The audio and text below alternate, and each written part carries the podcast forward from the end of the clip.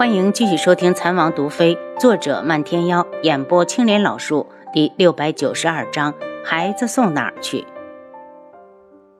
楚清瑶回头问胡铁：“福云宗还有船只吗？”因为他经历过同样的锥心之痛，所以特别理解此时的白锦。胡铁会意的道：“应该还有，属下马上去调过来。”帝凤华拦住他：“那样太麻烦了，就用这艘好了。”他说完，就命令渔夫开船。渔夫出去后，很快又返了回来。怎么了？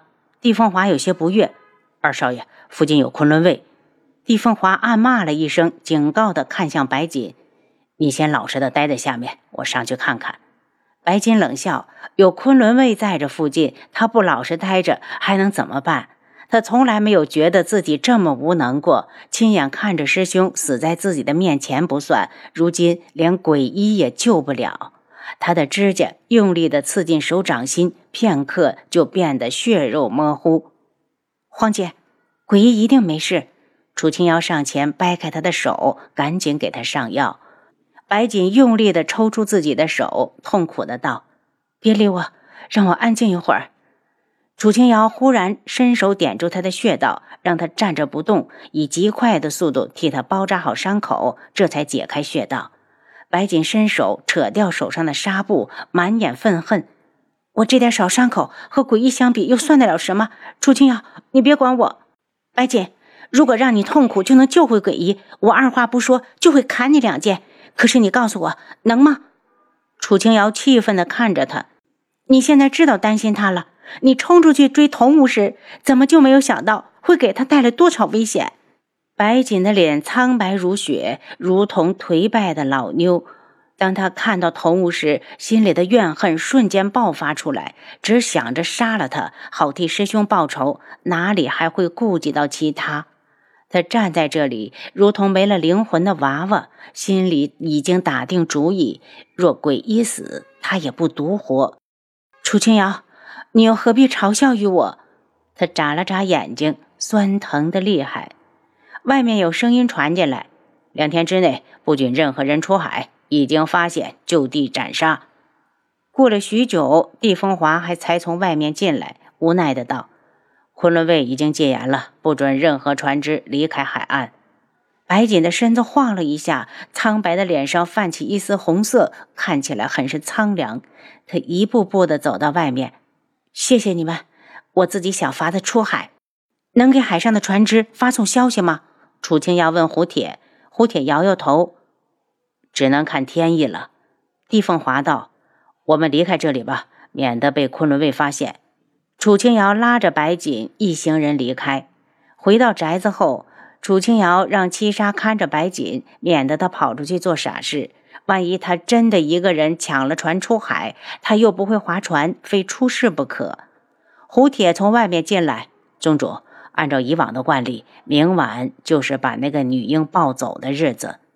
抱到哪儿去？你知道吗？不知道。胡铁摇头。这么多年，这事儿情除了靖主和最信得过的人之外，就没人知道。对于这一件事，靖主一直非常小心。你是说？孩子会被抱离后殿，然后下落不明。是，因为孩子被抱出去后就没了消息，而他给出的三十年期限又太虚无缥缈，根本不可信。说到这个，胡铁就嗤之以鼻。浮云宗和靖主之间的恩怨已久，对于靖主的事情也了解的比别人多一些。我们也曾经派人跟过昆仑卫，想看看他们到底把孩子抱到哪儿去，没想到被人发现了。派出去的人一个都没回来。胡铁阴沉的脸上带着一抹痛惜，那么多的兄弟走的时候还好好的，却落得个尸骨无存的下场。明日我亲自过去。楚清瑶嘴角泛起一抹冷笑，既然入了虎穴，哪有空手而归的道理？这一晚他睡得极不踏实，天才一放亮，他就已经洗漱完毕，到外面去找胡铁。宗主，你怎么不多睡一会儿？胡铁道：“睡不着了。那边情况怎么样？时间还没有到，要到晚上呢。那我去看看黄姐。”楚清瑶来到白锦的窗外，七杀从屋顶跳下来：“王妃，公主在房里，辛苦了。”楚清瑶推门进去，见白锦坐在床上，容颜憔悴，似乎一夜没有合眼。你去做正经事吧，不用担心我，我分得出轻重。白锦抬起头，眸中一片死气沉沉。这一晚，他都在想鬼医。他伤得那么重，如果当时就被人救起，或许还有救。如今已经过去了一晚上，哪还有活路？他现在已经没心思去悲伤，满脑子都想着如何去报仇。黄姐能如此想，我就放心了。楚清瑶无声的叹息。鬼医出事，他也同样难过。可难过根本解决不了问题。哪怕昆仑卫禁止大家出海，浮云宗和素衣阁也没有放弃，暗中在海边搜索。他来到了院子里，对着七杀打了个手势，让他留下来保护黄姐。七杀跟他走出院子。王妃，属下不同意留在这里。七杀，你想抗命？楚清瑶眼神一冷。是不是王爷不在这里，我就命令不了你？七杀砰的一声跪下，王妃，属下不是这个意思。王妃要做的事情那么危险，就算王爷在这里，在王妃与公主之间，也会选择王妃。七杀，你不是王爷，你又怎知他不在乎十公主？你听我的话，好好守着皇姐。放心，我会躲着靖主的。七杀不语，跪着没动。你先起来，晚上再说。楚清瑶把七杀叫起来，七杀还没站起来，身后就传来脚步声。楚清瑶回头，见是白锦，他淡淡的扫过七杀：“弟妹，你别为难他了，他是皇帝派来保护你的。我决定跟你一起去。既然我救不了鬼医，最起码我还能做点有用的事。只要他跟着同去，七杀就不用留下来保护他。”楚清瑶看着他暗淡无光的容颜，心疼的道：“黄姐。”我等你，晚上我们一起过去。你先利用白天好好睡一觉，把精神养好。我知道。白锦回屋，晚饭时，楚清瑶进来叫醒他。他睁开眼睛：“弟妹，你等一下，我收拾收拾。”楚清瑶在院子里等了一盏茶的光景，白锦出来时已经洗漱一新，虽然脸上还是没有血色，但多少精神了些。头发也被他简单的拢起，随便挽了个髻。自从秦心远死后，白锦就把头发换成了妇人的发髻。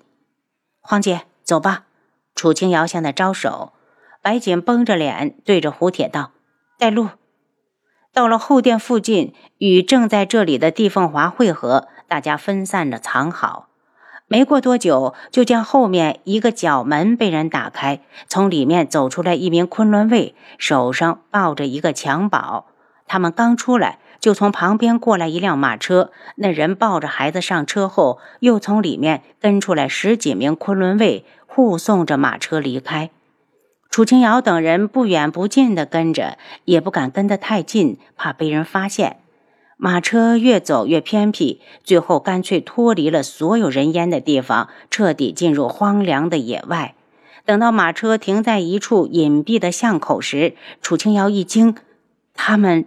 这是要把孩子带离昆仑镜，容不得他多想。马车上的昆仑卫已经抱着孩子下来，直接跳上小船。小船立刻如同离弦之箭，飞一般的向远处驶去。有趣，楚清瑶冷笑：这条小船明显是在掩人耳目。就这样的小船，只要来点大的风浪，非翻了不可。怎么可能用来运送孩子？昆仑卫把孩子送走后，警惕地看了一会儿，如同来时一般，快速地撤走。楚清瑶从暗处走出来，一直望着远去的海面，他的目光倏地一凝，似乎在目光所及的最远处，正停着一艘大船。他看向七杀：“你看到了吗？”王妃，远处似乎有一条大船。七杀也是震惊不已。我们等在这里。如果小船回来，我们猜的就是对的。楚清瑶拉着白锦再次的藏好。果然，没过多久，前面离开的小船又返了回来。再次回来时，船上的昆仑卫和孩子都不见了。如果只是把孩子抱出去养，根本用不着偷偷摸摸的。看来根本不是静主说的那样。胡铁道：“宗主。”本来我们是准备好了船只待命的，可是靖主现在戒严，不准出海。这次的机会怕是就要白白错过了。我们苏伊阁的船只可以出海。帝凤华道：“船就在你们的上岸的地方。”他在前面带路，大家在夜色中一路疾驰，很快就看到了上次坐过的小船。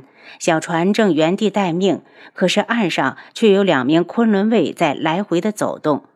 帝凤华对着七杀一使眼色，两人飞扑过去，出其不意，直接将昆仑卫的脖子拧断。上船。帝凤华立刻掏出一个小药瓶，将里面的药粉倒在尸体上，呲呲的声响之后，地上只剩下了一滩血水。大家上船后，小船又将他们送到了上次的大船上。当大船飞快地驶离岸边，众人四望，只看到苍茫的海水，远处还有几只海鸟在低翔。海面这么大，我们到哪儿去找那艘船？白锦站在甲板上看了半天，也没有看到船影。放心吧，我们早就做了准备。今早趁天还没亮，就偷偷的放了几只小船入海，一方面搜寻诡异的下落，一方面监视着镜主那边的动静。地凤华道：“您刚才收听的是《蚕王毒妃》，作者漫天妖，演播青莲老树。”